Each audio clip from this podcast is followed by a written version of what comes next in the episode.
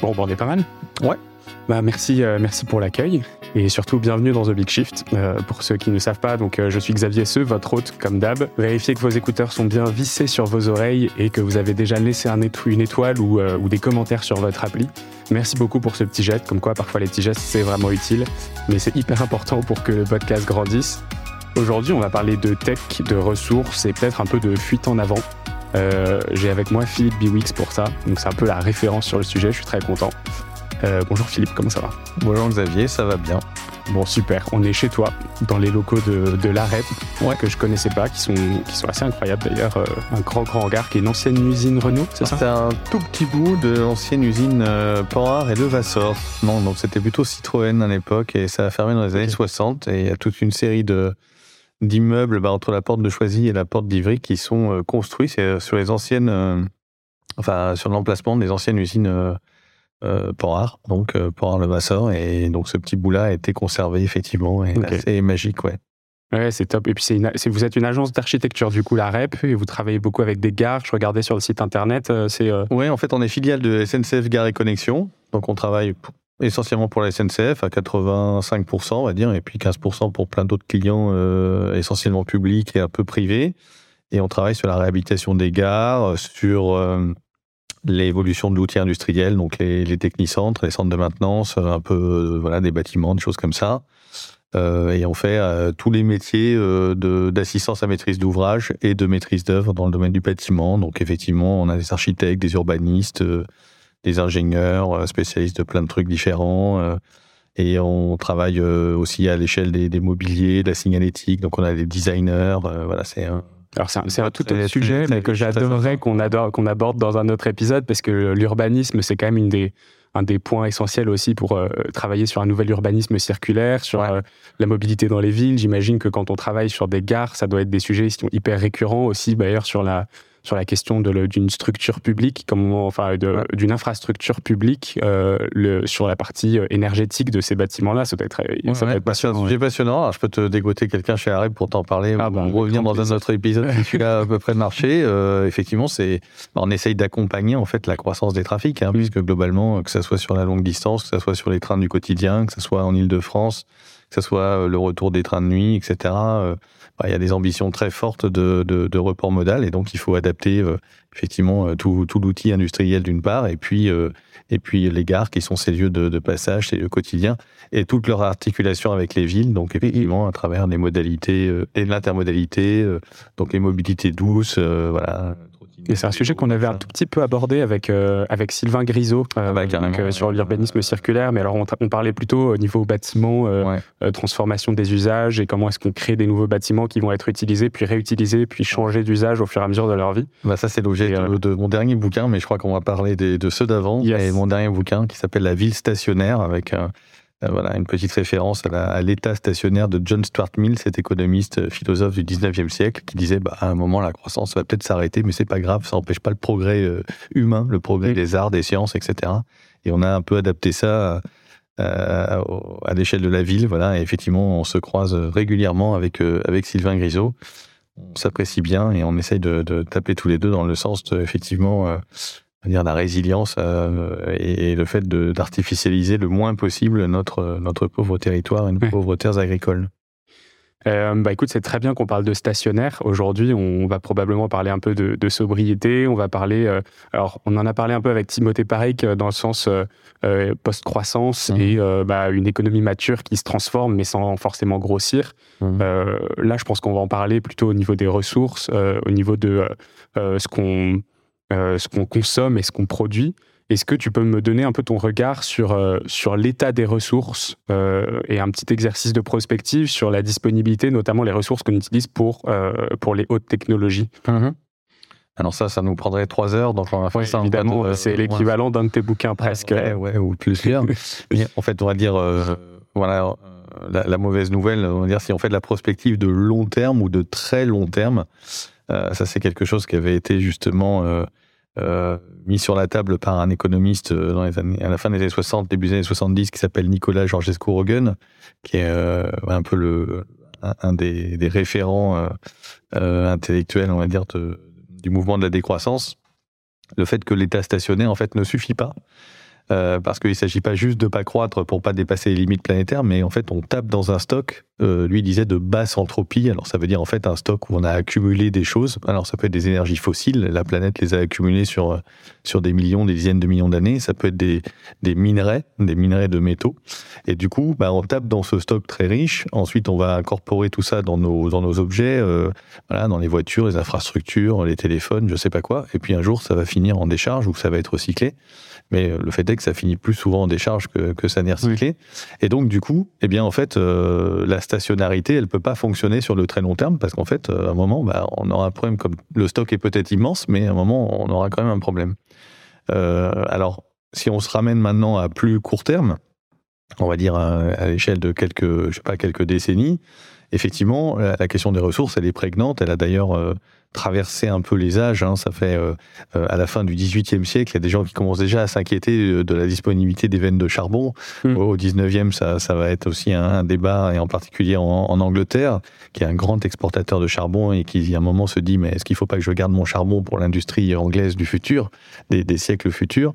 Euh, Donc il y, a, y y, pas mal de débats là-dessus. Et puis le, le débat, il, il, redémarre aussi à, à, à, la fin de la Seconde Guerre mondiale avec euh, voilà cette, cette logique, euh, cette double courbe, on pourrait dire à la fois démographique, la poussée démographique, l'explosion démographique, on dit à l'époque, et puis la, le développement, la consommation par personne, et tout ça, ça fait un peu euh, déjà euh, taper dans le stock de plus en plus rapidement.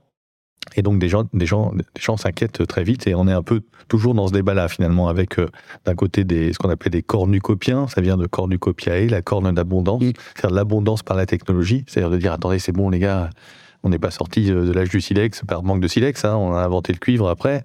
Et puis bah là, c'est pareil. Là, vous n'allez pas nous embêter avec le cuivre parce que bah, finalement, on va passer des fils du télégraphe euh, et puis maintenant du téléphone, on passe à la fibre optique. Donc euh, il y en a vachement plus. Voilà. Donc c'est un peu cette, logique-là. Euh, et puis de l'autre côté, un peu des, lanceurs d'alerte écolo qui disent oulala, mais non, c'est un stock, on va plus en avoir. Donc ce débat-là, il faut toujours faire très attention pour pas verser euh, trop d'un côté ni de l'autre.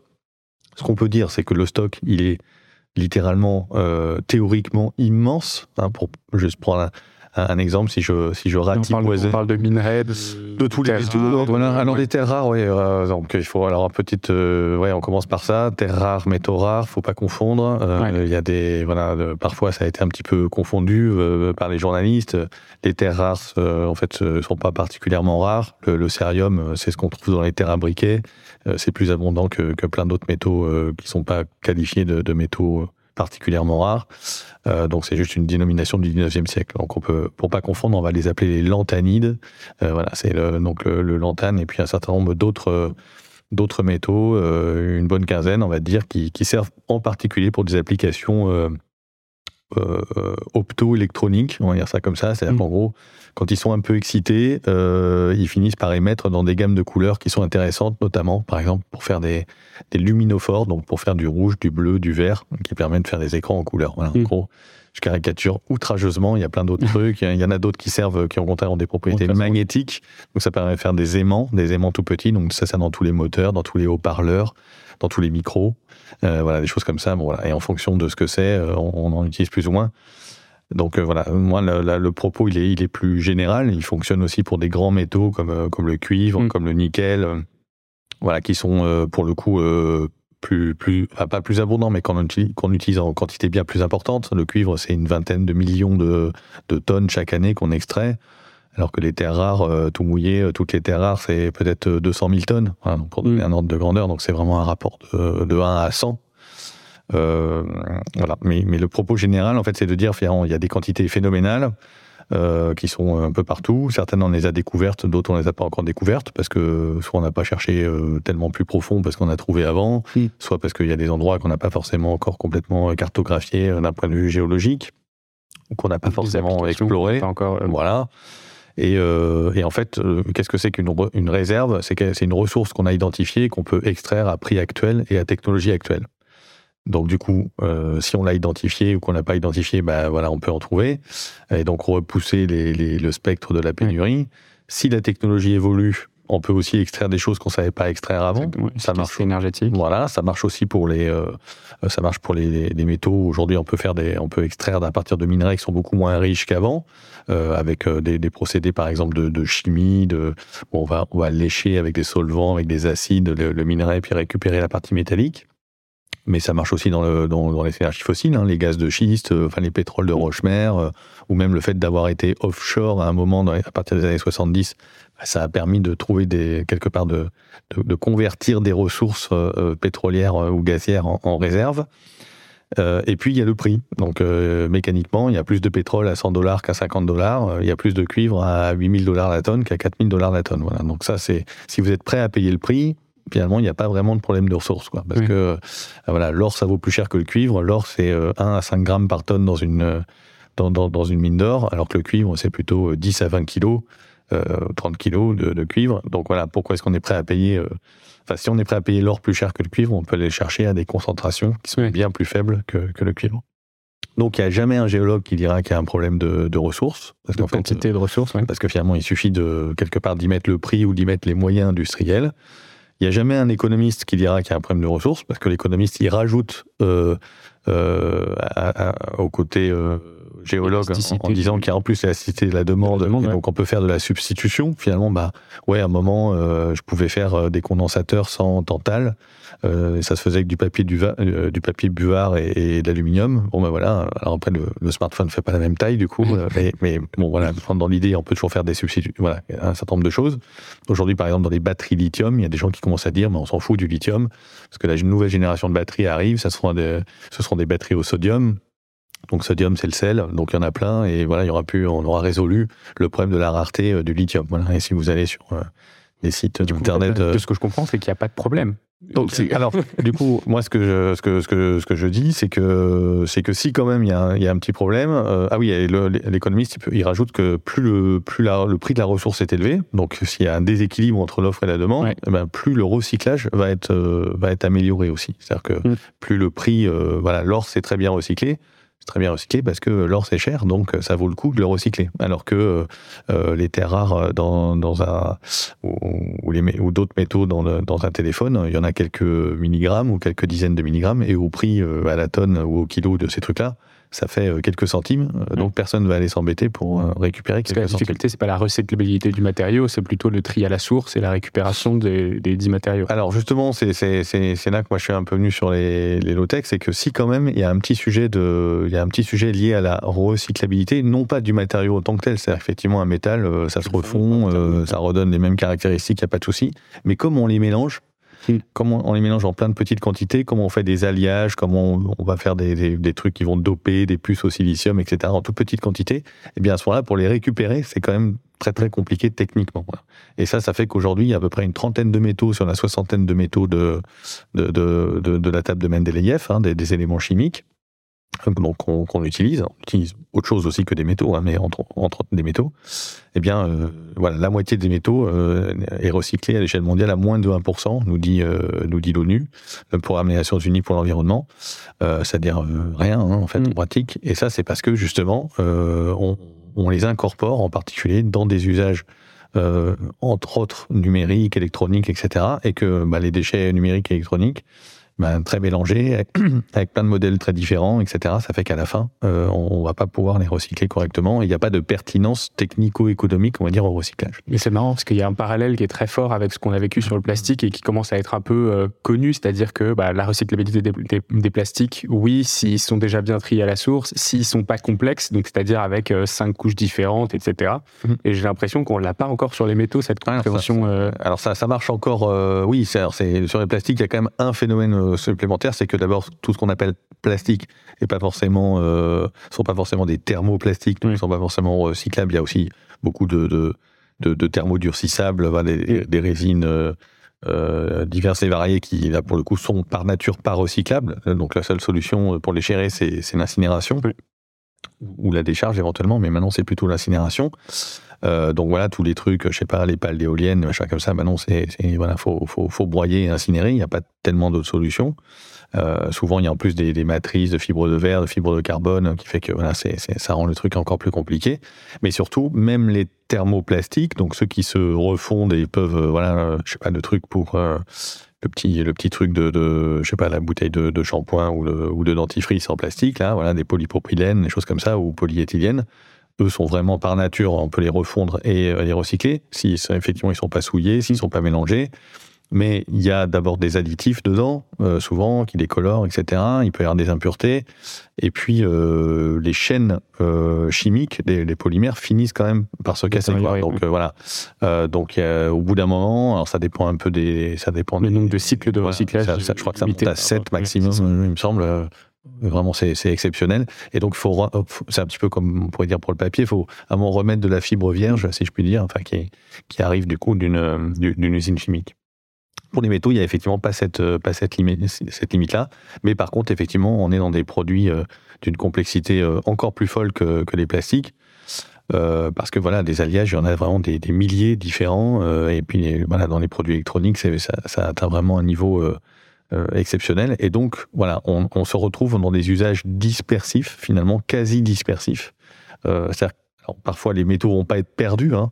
Euh, C'est-à-dire que, je sais pas, le, bah, le néodyme qui sert dans les, dans le petit, dans le, dans le, les aimants du petit moteur de rétroviseur de voiture, les, câblages, les câblages de cuivre, tout ça, en fait, ils vont être broyés avec la voiture et puis tout ça va passer au four électrique et puis on, va refaire de l'acier avec parce que c'est essentiellement de, de l'acier.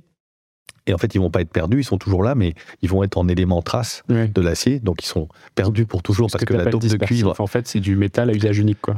Voilà, c'est ça, effectivement. Euh, c'est et, c'est euh, voilà, c'est plus on enrichit euh, finalement technologiquement nos, nos, nos, objets, nos matériaux, etc. Plus on, on, va avoir tendance, alors à éventuellement être efficace dans l'utilisation de la ressource, parce qu'on n'en utilise pas beaucoup. Par contre, eh bien en fait, l'usage va, va être perdu, quoi. C'est une sorte d'effet rebond, en fait, finalement, de. De en fait, on répond à, une, à un problème avec des, avec des solutions de plus en plus complexes, mais du coup, qui amènent d'autres problèmes qui ont besoin de solutions plus complexes encore. Alors, je, je alors, je dirais pas que c'est. Moi, je mettrais pas ça dans l'effet rebond. Pour moi, l'effet rebond, c'est vraiment. Je, préfère rester dans le couloir de nage de, de, de, William Stanley Jevons mm. avec ses machines à vapeur et son charbon. Donc, c'est de dire. C'est plutôt. Consacrons-le plutôt à dire on a des produits unitaires, des services unitaires qui sont de plus en plus efficaces, qui contiennent euh, de moins en moins de, matière ou qui émettent de moins en moins de CO2 ou qui consomment de moins en moins d'énergie. Ça intéresse tout le monde parce que moins d'énergie, moins de matière, ça fait des produits moins chers. Donc mm. euh, ça intéresse toutes les entreprises, il n'y a pas de problème. Mais du coup, le fait que ça soit moins cher, ça fait qu'on va en consommer plus. Hein. donc, l'effet rebond, pour moi, c'est la voiture avec une motorisation qui est meilleure, mais on, a des voitures de plus en plus puissantes, de plus en plus lourdes. C'est euh, la 5G qui est 100 fois plus efficace que la 4G pour transmettre un octet d'information, mais on va transmettre beaucoup plus que 100 fois euh, ce qu'on ce qu'on émettait euh, avec la 4G parce que on va augmenter le format des vidéos, on va faire le métavers et je sais pas quoi. Donc, c'est pour moi, ça, c'est l'effet rebond. Là, c'est pas forcément Là, pour moi, c'est plutôt lié au fait que, ouais, j'appellerais ça l'enrichissement technologique. Alors, l'enrichissement technologique, il peut être intéressant, il peut avoir été mis en place pour euh, optimiser des choses, effectivement. On pourrait dire que voilà, il y a une, partie des objets connectés, par exemple, qui, qui peut être hyper utile pour, euh, je sais pas, surveiller des réseaux, pour euh, voilà, on, peut leur trouver un, certain nombre d'usages, de, y compris éventuellement environnementaux ou, d'efficacité. et puis dans toute une série de, de, de, sujets. Pour moi, c'est juste euh, voilà du, marketing, c'est le, le, développement des besoins un peu artificiels, on pourrait dire. Et puis évidemment, euh, au bout d'un moment, les, les, besoins artificiels deviennent des besoins nécessaires parce qu'on est tout le monde enchâssé. voilà, dans, médecine, c'est voilà, je sais pas, je descends dans le métro. Bah aujourd'hui, si je descends dans le métro et que j'ai pas euh, le panneau qui m'indique que le prochain métro va arriver dans trois minutes, bah je, je, commence à avoir des sueurs froides, quoi, parce que est-ce qu'il va vraiment arriver dans trois minutes? Or, j'ai connu le métro, euh, bon voilà, il n'y avait pas, et puis on attendait, et puis au bout d'un moment, on entendait dans le tunnel, il arrivait. Bon voilà, donc c'est, on s'habitue aussi en fait à cet aspect un peu de, de confort technologique, on pourrait dire, et puis d'avoir un peu tout tout de suite en un clic, et, donc c'est ça qui, qui, génère cet enrichissement technologique aussi. Quoi. Par exemple, dans des gares, il y a un, sujet que tu connais bien. Mmh. Euh, est-ce que le fait d'avoir ajouté ces panneaux, par exemple, bon alors pour le métro, c'est peut-être anecdotique parce qu'effectivement, il y a un rail, ça va dans une direction, mais des panneaux d'affichage, je me souviens quand je prenais le train il y a, il y a 10 ans, on voyait pas du tout euh, à quel moment le train allait arriver ou toutes les gares qu'il allait desservir ou est-ce que ça ça permet de fluidifier un trafic avec des utilisateurs qui sont de plus en plus nombreux sur du transport collectif ça peut être intéressant. Est-ce que dans quelle mesure mais c'est on va arriver peut-être un peu après là-dessus sur cette question mais euh, où est-ce qu'on met la limite en se disant ok non là pas besoin de high tech on reste sur quelque chose de sobre alors qu'on sait pas trop tant qu'on n'a pas essayé si ça va améliorer vraiment les choses et pareil, est-ce que se dire euh, rester euh, low-tech, bah, c'est pas un frein à des innovations qui mm. peuvent être majeures et vraiment améliorer derrière euh, Oui, bah, on tatillonne, on expérimente hein, sur ces sujets-là parce qu'évidemment, on n'est plus dans des sujets techniques, on est dans des sujets socio-techniques hein, qui embarquent les comportements, les usages, les, quelque part les référentiels culturels. Il y a aussi le fait que si demain, alors aujourd'hui déjà, effectivement, je, je, confirme que la manière de faire de la signalétique euh, bah, elle, guide les flux et fait que du coup, à un moment, vous avez l'impression euh, que tout le monde est coincé, que ça avance pas ou, que ça va bien marcher. Donc, euh, effectivement, il y a aujourd'hui, on, on pourrait pas s'en passer d'un claquement de doigts. Mais on a des cas où effectivement on se pose vraiment cette question. Par exemple, en, mode dégradé, il peut y avoir des questions de, dire, je ne sais pas s'il y a par exemple une rupture de, d'interconnexion euh, à la gare du Nord euh, sur le RERB, voilà, pour prendre un exemple un peu, un peu précis ou alors classique, pas forcément classique, mais voilà, qu'il faut savoir gérer. Mm. Eh bien, effectivement, tout va être un peu perturbé. Est-ce qu'on fait tout l'affichage finalement à travers des écrans, mais en sachant que finalement euh, le, les systèmes qu'il va falloir alimenter pour dire oh là là, va falloir aller à tel quai, faire tel truc, ça, ça sera pas forcément évident à gérer en temps réel. Ou est-ce que on met une petite tirette sur les sur les sur les écrans et que il y a plus d'écran et qu'à un moment c'est des gens avec des gilets qui descendent sur les quais et qui vont guider les personnes euh, avec euh, voilà. Ce qui est souvent le cas en de ce qui va de toute manière être le cas parce que parce qu'effectivement les, les les, les gens vont venir en contact. Donc c'est effectivement dans ce cas-là il peut y avoir effectivement une logique de dire c'est quoi euh, qu'est-ce qu'on confie quelque part à la machine et qu'est-ce qu'on confie à l'humain mm. et, et qu'il peut y avoir comme ça des, des, des bougées on a eu une espèce de tendance un peu historique à dire euh, c'est super euh, quand on met que des machines, des capteurs, des machins, ça va être chouette. Et puis il y a encore ce buzz un peu l'intelligence artificielle, big data, machin, donc le smart building où tout est géré, tout fait, tout est automatique. Puis en fait, on s'aperçoit qu'en général, ça marche pas. Ouais. C'est quand même un peu dévoyé par euh, par les utilisateurs ou mal compris ou mal pris en main. Il y a des voilà, on est un peu déçu. Parfois, les performances environnementales d'un bâtiment bardé de capteurs, bah, en fait, euh, elles y sont pas forcément. Et que à ce moment-là, bah, remettre un peu d'humain et puis finalement de se dire, bah non, ma ventilation, elle est euh, naturelle. Je vais avoir un gars qui passe ou une fille qui passe le soir, euh, couvre les fenêtres quand il fait un peu plus frais, ça ventile et puis on referme euh, deux heures après et c'est le gardien de nuit qui s'occupe de ça. Et, et, d'ailleurs, ça peut enrichir ou pas un peu le boulot, j'en sais rien. voilà, c'est des, des, choses comme ça qu'on essaie de se poser. Donc, j'appelle ça le techno-discernement, voilà, ou le discernement technologique technologique de dire bon mais ok oui il y a des trucs très très bien euh, euh, je sais pas euh, voilà je, si je vais me faire opérer je suis content qu'il y ait un petit robot chirurgien qui accompagne le chirurgien pour que voilà le, le, le, geste soit hyper précis euh, l'imagerie médicale j'en sais rien. Enfin je prends exprès évidemment le, le domaine médical le domaine de santé qui, voilà, qui est quand même souvent pris en, en alibi pour beaucoup de choses pour la 5G notamment pour, pris, euh, bah formidable même même là alors ça c'est ouais et pour l'aviation aussi on ne peut pas enlever les jets privés exactement c'est des parce que c'est un transport qui est, et puis et puis pour l'école numérique, moi j'ai écrit un bouquin aussi contre la numérisation de l'école, justement, qui est pour moi un manque de discernement technologique, parce que c'est un usage technologique complètement stupide, voire même contre-productif. Eh bien, euh, voilà, nous, y a, je, je, je, sais qu'à l'époque où le, le, bouquin est sorti, il y a il y a, il y a, il y a 6-7 ans, euh, ouais, 6 ans, euh, il y a des gens qui nous avaient dit qu'on était des monstres parce qu'on allait empêcher des enfants hospitalisés mm. euh, de suivre les cours à distance. Quand même, hein. Donc euh, c'était bon. donc effectivement très très vite. On parle de 0,02% des, des, jeunes enfants de l'école oui, publique. Bon, il y a d'autres moyens, il y a d'autres moyens de suivre les cours à ce moment-là. Bah, il faut s'en donner les moyens. Et puis il y a, d'autres moyens, y compris humains, de, de faire mm. en sorte que, que, que la personne soit pas complètement détachée. Et d'ailleurs ça, ça a marché comme ça pendant pendant longtemps. Donc effectivement, la 5G, c'était euh, c'était le chirurgien connecté. Alors bon, on s'est aperçu après qu'on allait avoir du mal à mettre le chirurgien à distance et puis que sur la place du village, on allait avoir euh, l'anesthésiste, oui. les infirmiers, et je sais pas quoi, et la salle de réveil, quoi. Ça ne faisait pas trop. Donc on comprenait pas pourquoi fallait pourquoi fallait tartiner de 5G tout le, tout le pays pour ça. Alors après, ça a un petit peu évolué. C'était l'ambulance qui devenait connectée. Enfin bon, effectivement, c'est un peu un peu stupide. Bon, alors on va dire qu'on va pas on va pas euh, challenger l'intérêt de la technologie dans le domaine médical, même si on pourrait se dire parfois ça peut aller aussi trop loin, parce mm. qu'on peut imaginer qu'on va faire demain des, des, hommes et des femmes augmentés, euh, des puces neuronales et que sais-je, donc euh, ou, la, ou de la manipulation génétique. Donc pas sûr, déjà. pas sûr que tout ça soit, soit bon à prendre, mais on va dire on va simplifier. Et puis voilà, il y a d'autres domaines où peut-être effectivement l'enrichissement technologique apporte pas grand-chose, je sais pas quoi, et, et on est dans la fioriture euh, presque marketing, avec des afficheurs digitaux euh, sur l'électroménager, le réfrigérateur qui fait les courses tout seul sur Internet, euh, le, distributeur de croquettes pour chats avec balance électronique, dispositif de reconnaissance faciale pour pas nourrir les chats du quartier parce que sinon tout le monde va venir se servir. Bon voilà, des choses un peu qui sont quand même un peu plus stupides, mais qui à la fin vont créer ce flot de, déchets électroniques et, et, ce gâchis de ressources dont on parlait tout à l'heure. Est-ce que tu as un exemple peut-être de de low-tech de façon très concrète qui peut être mis en place facilement, remplacer une high-tech et qui a euh, un impact assez direct. Euh.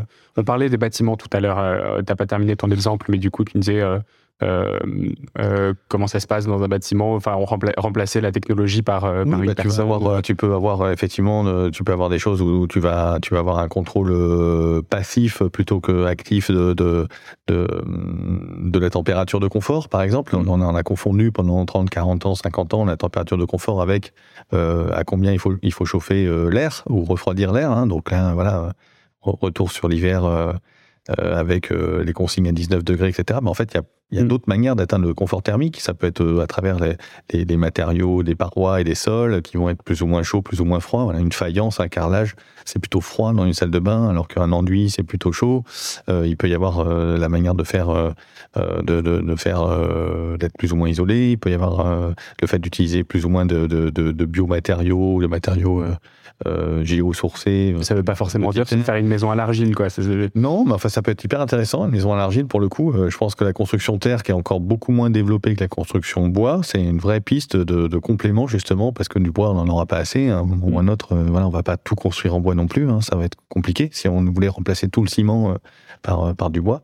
Donc pour du petit justement du du, petit tertiaire, pour des maisons individuelles, pour du tout petit collectif qui montrait pas plus d'un étage ou deux étages, la, terre peut être une, très très belle piste et en plus qui apporte effectivement des des aspects euh, très très bien pour le pour, pour le confort, pour l'inertie, pour l'acoustique, euh, mm. pas mal de, choses comme ça. Pour l'habitat, après, si tu as des exemples peut-être pour la mobilité, pour l'agriculture, qui sont des gros sujets, euh, je trouve, de, ouais, transformation.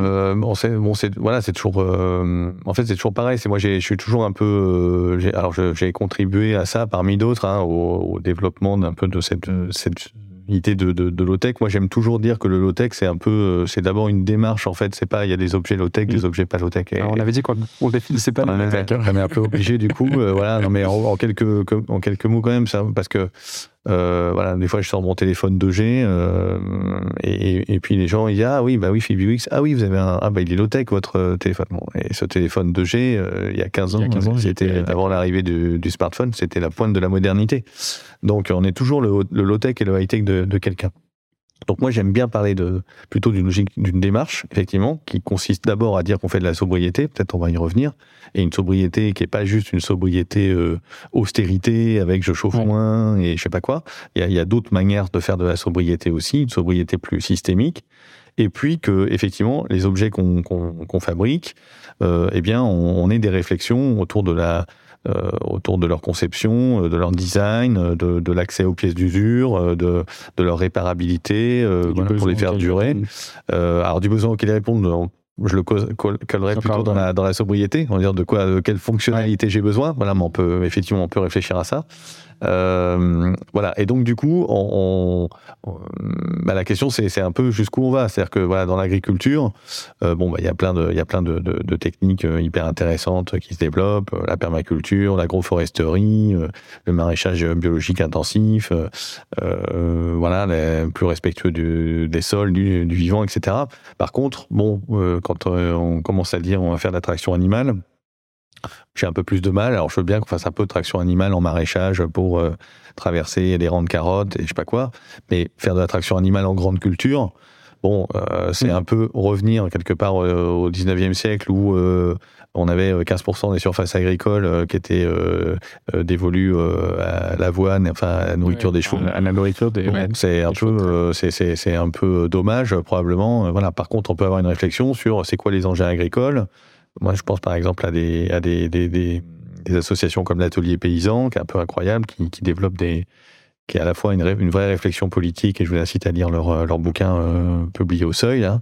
Euh, on le mettra en description. Voilà, qui s'appelle Reprendre la terre aux machines, et qui aussi fait des ateliers d'autoconstruction de, de, de, de, avec des plans en libre accès d'un certain nombre de, de, machinerie agricole.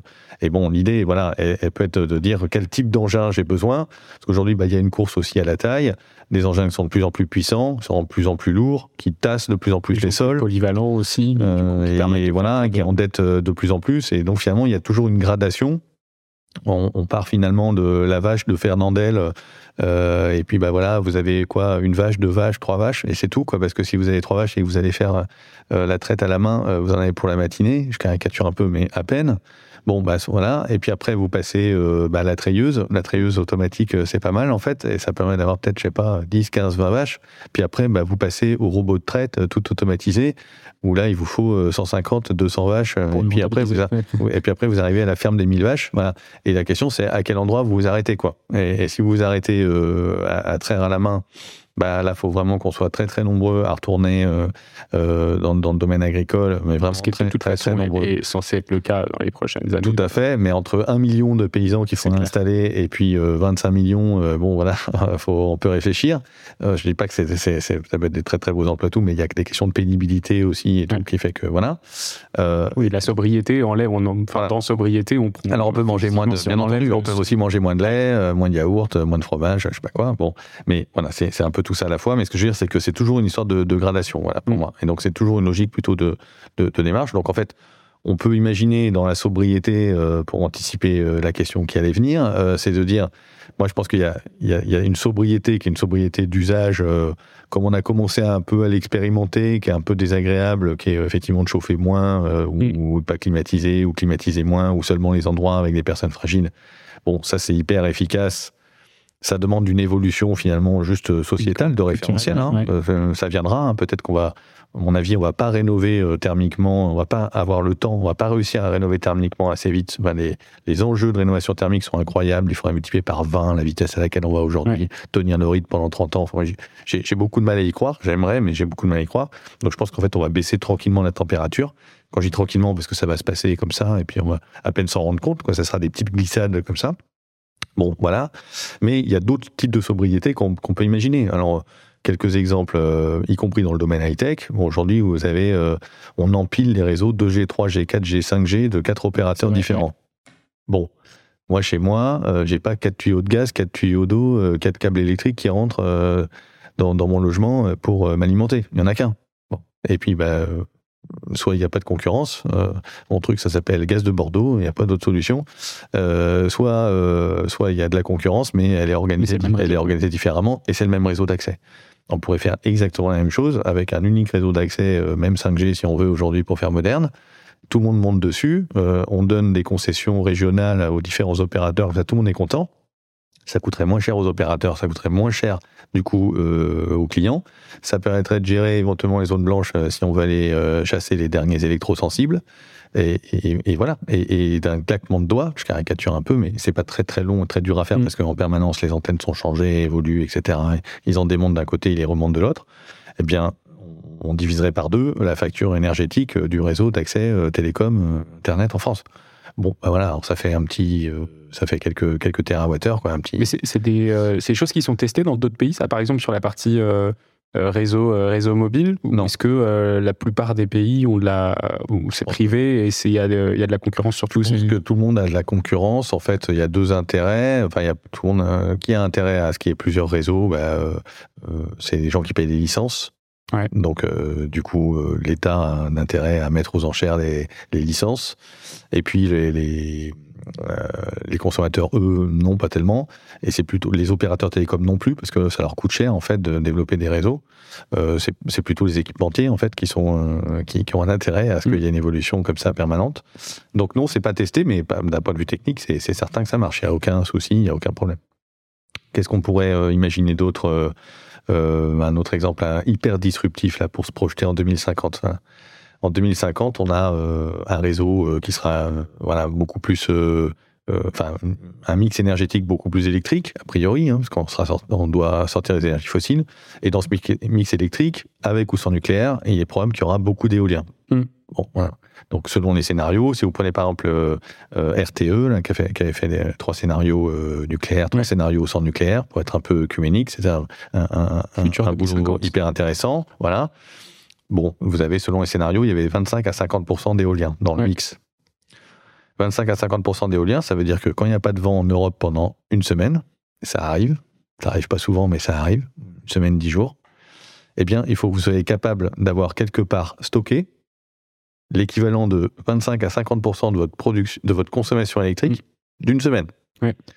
En termes de stations de pompage turbinage, de batteries, euh, de biogaz, d'hydrogène, de stations, enfin, c'est un truc de malade on pourrait très bien imaginer de dire bah non, on va faire de l'effacement plus plus quelque part, c'est-à-dire qu'on accepte d'un point de vue euh, sociétal que puisqu'on aura un mix avec plus de vent, euh, plus de soleil, eh bien on va s'adapter un peu, on va adapter un certain nombre de rythmes de, travail, d'organisation de la société à ça, et que du coup, bah, quand il y aura une semaine sans vent, eh bien, qu'est-ce qu'on peut faire? Euh, bah, On dit, on envoie les on envoie les électrons sur le système de transport en commun, sur les hôpitaux. Enfin, on, on, gère vraiment ce qui est à gérer.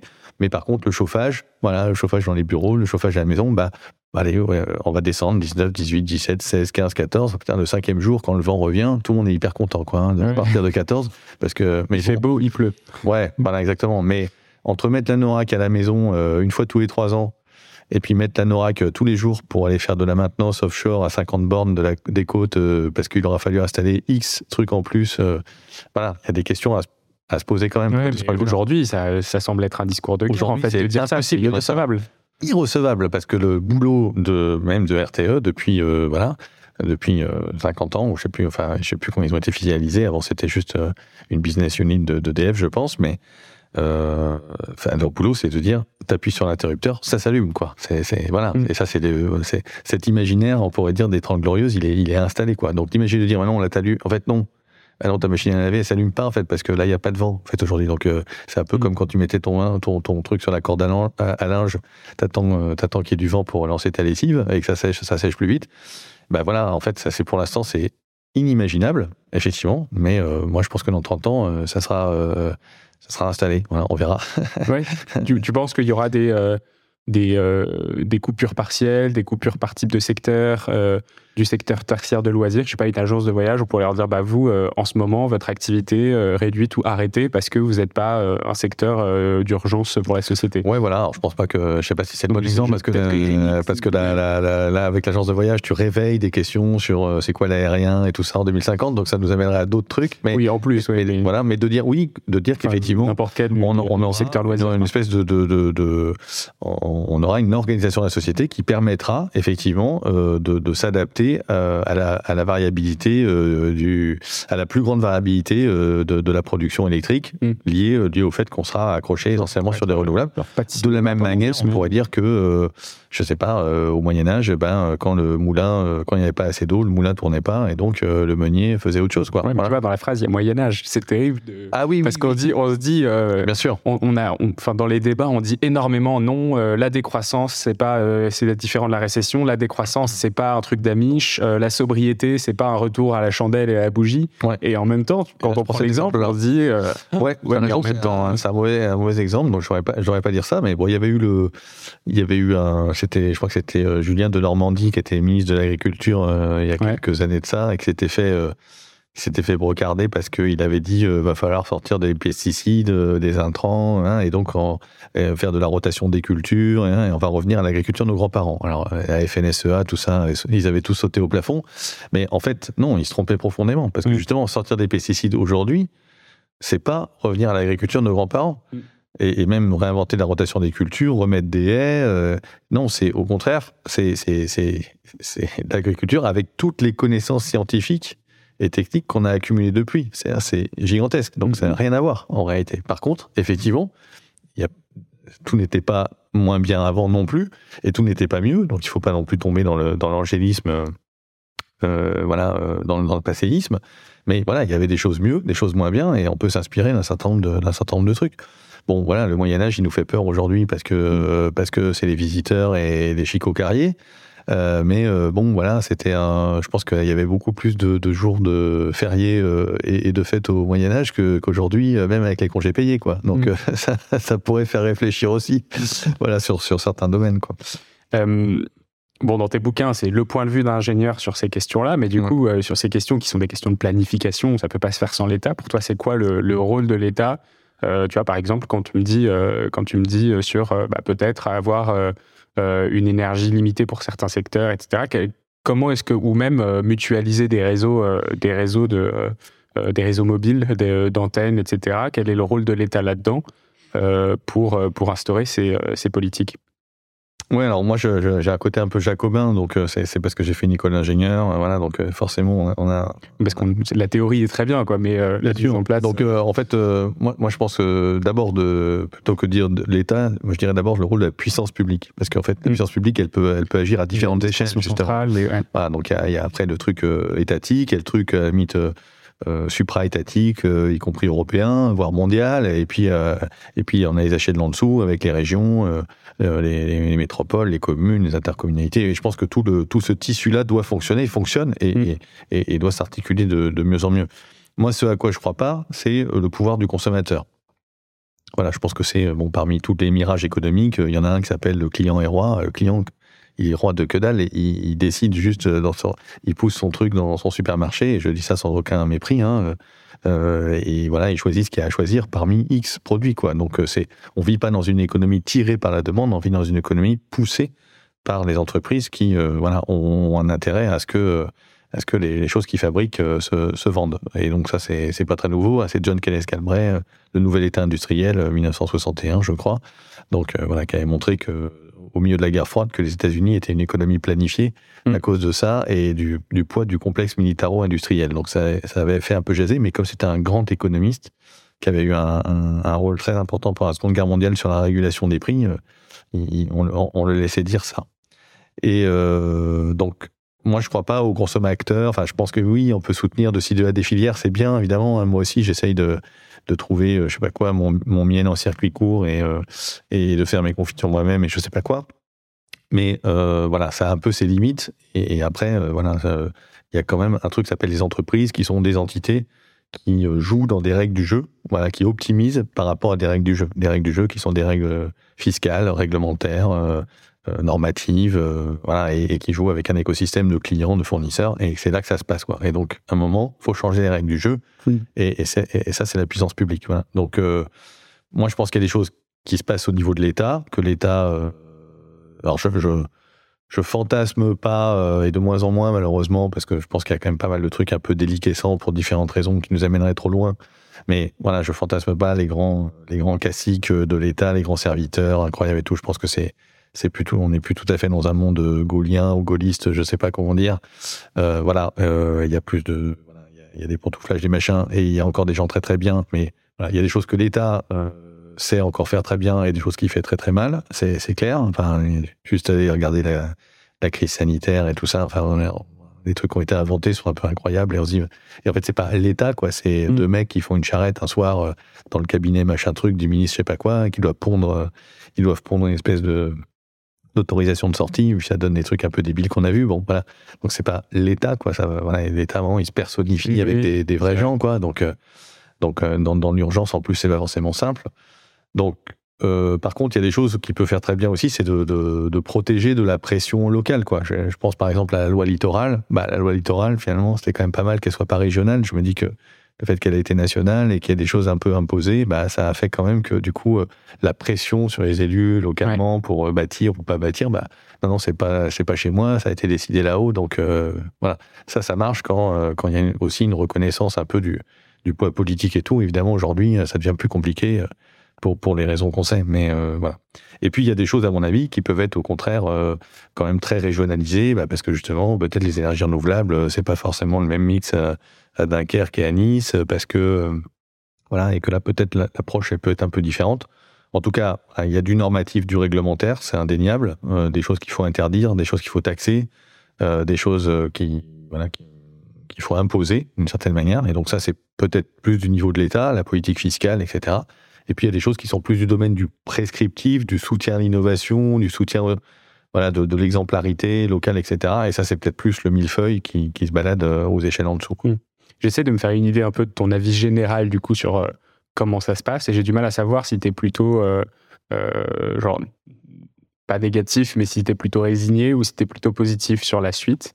Est-ce que tu peux me dire un peu pour conclure comment est-ce que tu te sens vis-à-vis vis de, euh, bah, de, de cette prise de conscience de, de notre finitude de ressources, du leur manque de circularité et du coup de cette acceptation de, de la sobriété induite par ça Ouais, alors c'est bon, c'est, il faut chacun gère un peu son, univers cognitif comme il peut. Donc moi, ma manière de faire, c'est effectivement d'être assez pessimiste sur euh, sur le constat et, puis même sur les presque les implications à long terme, on pourrait dire. Hein, c'est Georges Escorogan, il disait euh, chaque voiture que vous, fabriquez aujourd'hui, euh, ce sont des vies humaines en moins dans le futur parce qu'ils fabriqueront pas des charrues ou, des bêches. Mmh. Hein. donc c'était assez violent. Hein.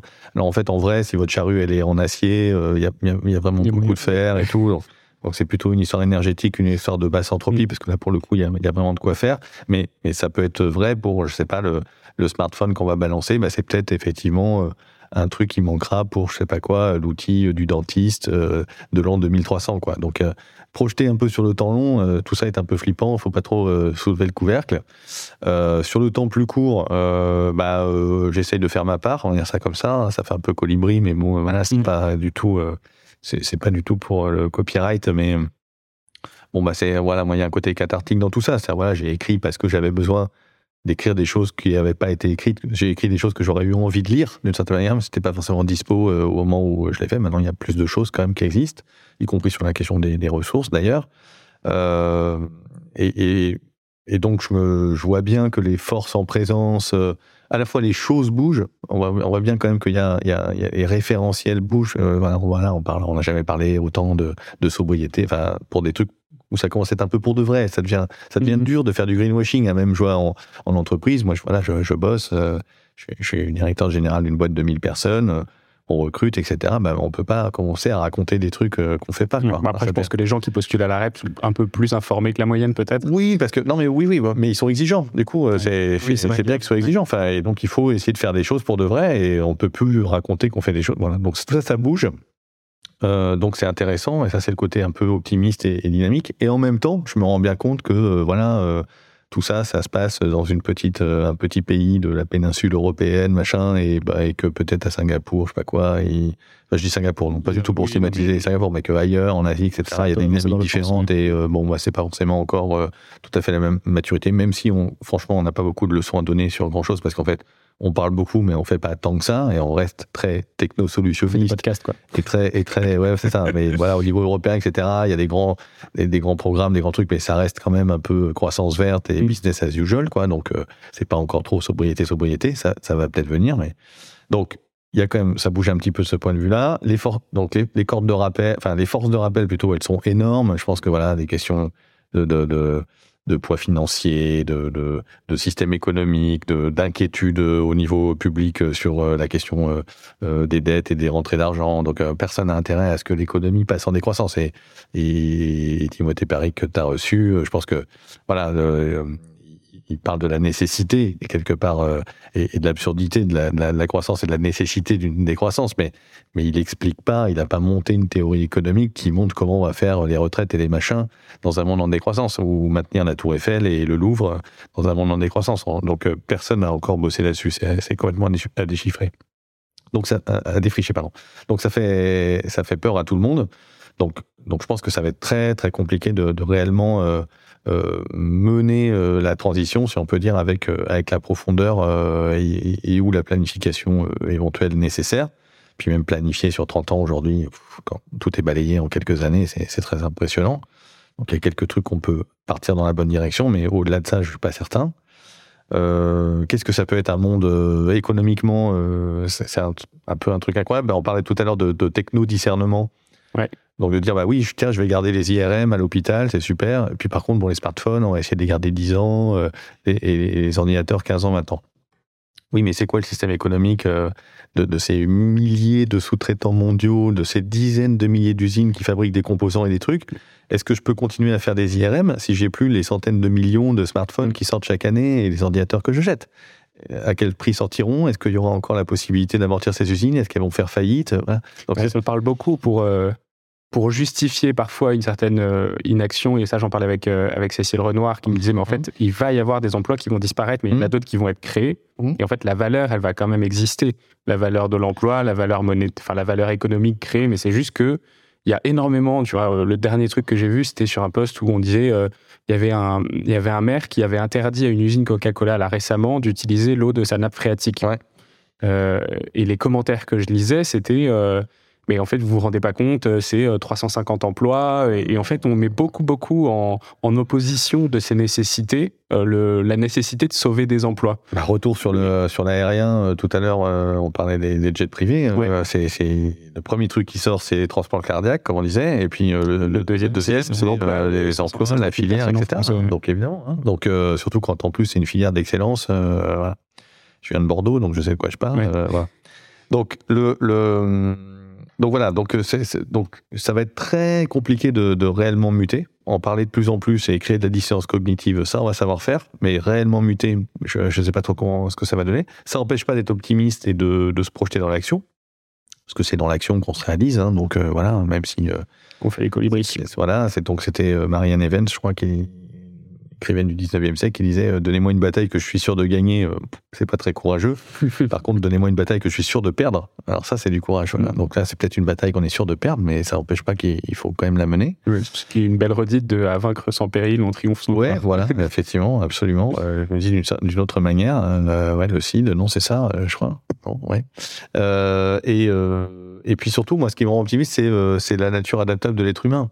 C'est-à-dire qu'aujourd'hui, on, on s'auto on se censure collectivement en disant bah non mais ça ah mais ça c'est pas possible ah non mais que les quoi que les chauffer à, à 17 degrés les locaux euh, parce mmh. que nous on dit 19 mais évidemment dans un bâtiment superbe mais un peu dur à chauffer des fois il faisait il faisait 17 à certains endroits et je suis gentil en disant 17 puis 22 à un autre mmh. bon bien voilà, conçu un peu dans le monde d'avant on va dire mais on travaille sur la conduction voilà. donc les plaids voilà c'est ça bah oui mais les gens ils viennent avec euh, je sais pas quoi euh, euh, oui effectivement un plaid au boulot mais on, on, faisait ça il y a 3 4 ans c'est c'était le piquet de grève, quoi. Enfin, je, oui. je, caricature un peu en disant ça, mais enfin, ça aurait été inacceptable, insupportable. Et à la limite, euh, on aurait tous été les premiers à dire, bah oui, c'est pas supportable. Et là, bah finalement, les gens, ils sont contents, ils disent, c'est super, euh, fuck Poutine, je sais pas quoi. Bon, mais euh, donc, on voit qu'en fait, euh, d'un point de vue comportemental, l'être humain est hyper adaptable. Et puis d'ailleurs, nous, dans notre petit, encore une fois, notre petite péninsule européenne, on est là en train de stresser, je sais pas quoi, de, de mécanismes d'effondrement, machin. Il y a quand même plein d'autres endroits dans le monde où, franchement, c'est pas effondré, mais ça n'a jamais vraiment décollé, ou alors ça s'est effondré pour de vrai, et puis ils savent de quoi ils parlent. Donc, euh, donc je pense que, alors je dis pas que je fantasme ce, ce, ces, ces vies-là, hein, mmh. mais, je, mais je pense qu'il y a moyen de, de, de se réaliser, d'avoir une vie bonne, d'avoir euh, une, une, vie riche, d'avoir une vie bienveillante, etc., et de se, euh, dans, dans, dans, dans, des mondes qui sont effectivement moins euh, moins engageants d'un point de vue euh, d'un point de vue environnemental, d'un point de vue énergétique, d'un point de vue des émissions de CO2 et que c'est juste que pour l'instant on se rend pas vraiment compte que c'est possible, mais en fait voilà, on va, s'en rendre compte tranquillement en marchant.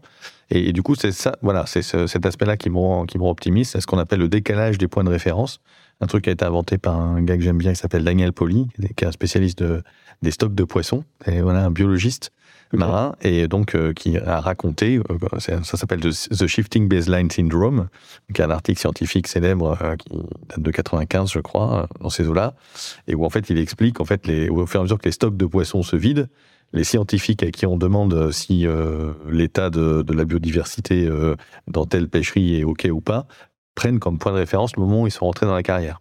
Et donc, au fur et à mesure qu'il y en a qui partent à la retraite et que des jeunes arrivent, eh bien, en fait, le point de référence se décale vers le bas. Et après, il y a eu plein de travaux. Ils ont... Donc, on a toujours 20% de diminution de la biodiversité on d'ailleurs les 80. En fait, c'est un peu le concept d'amnésie environnementale aussi. C'est-à-dire, finalement, mon fils n'a pas vu beaucoup de papillons par rapport à moi, moi mais moi, j'ai pas vu beaucoup de papillons par rapport à mon grand-père. Et en fait, à la fin, on n'arrive pas à se transmettre cette, cette connaissance-là.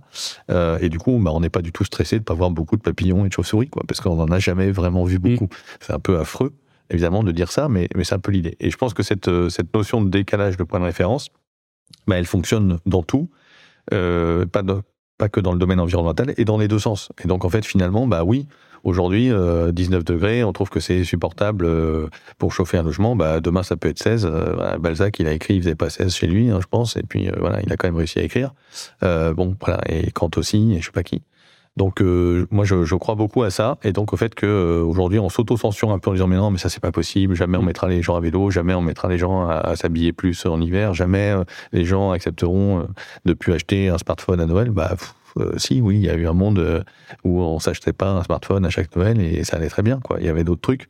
Donc je pense qu'en fait on, voilà on néglige d'une part, on néglige euh, et, euh, et on sous-évalue euh, la, puissance possible dans un effet d'entraînement et dans un effet mimétique, mais mimétique au, sens positif du terme, quelque part, les ressorts humains, quelque part, des solutions, quoi, les ressorts socio-techniques dont je parlais tout à l'heure. C'est-à-dire finalement, eh bien aujourd'hui, il y a plein de mètres carrés au, lieu de construire plein de plein d'immeubles en plus. Mais en fait, il y a plein de mètres carrés sous-utilisés et sous-occupé, euh, qu'on peut réinvestir avec, euh, je sais pas quoi, au lieu de construire une résidence étudiante, et eh bien, on incite des familles dont les grands enfants sont partis faire des études euh, à avoir un ou deux étudiants chez eux.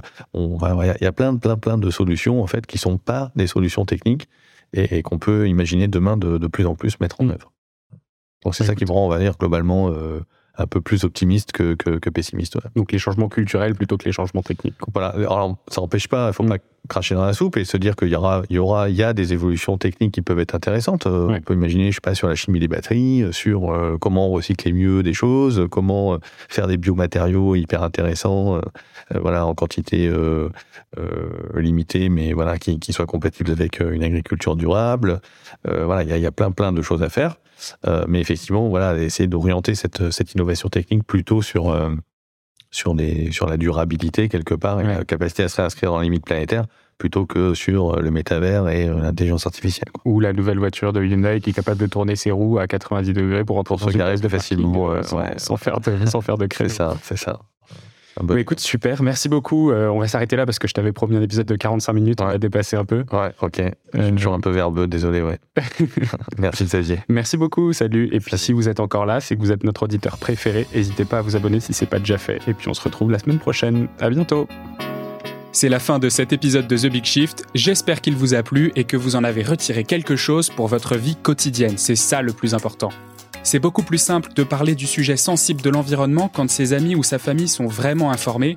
Alors partagez le plus possible The Big Shift, ça aidera tout le monde. Et si vous avez des questions, des sujets que vous souhaitez qu'on aborde, des invités que vous voulez entendre, ou tout simplement que vous voulez qu'on discute de cet épisode, envoyez-moi un message sur LinkedIn. The Big Shift est produit par Echoes Studio. Si vous avez un projet audio, contactez-nous sur www.echoes.studio. Merci d'avoir écouté jusqu'au bout. Je vous retrouve très bientôt pour un nouvel épisode.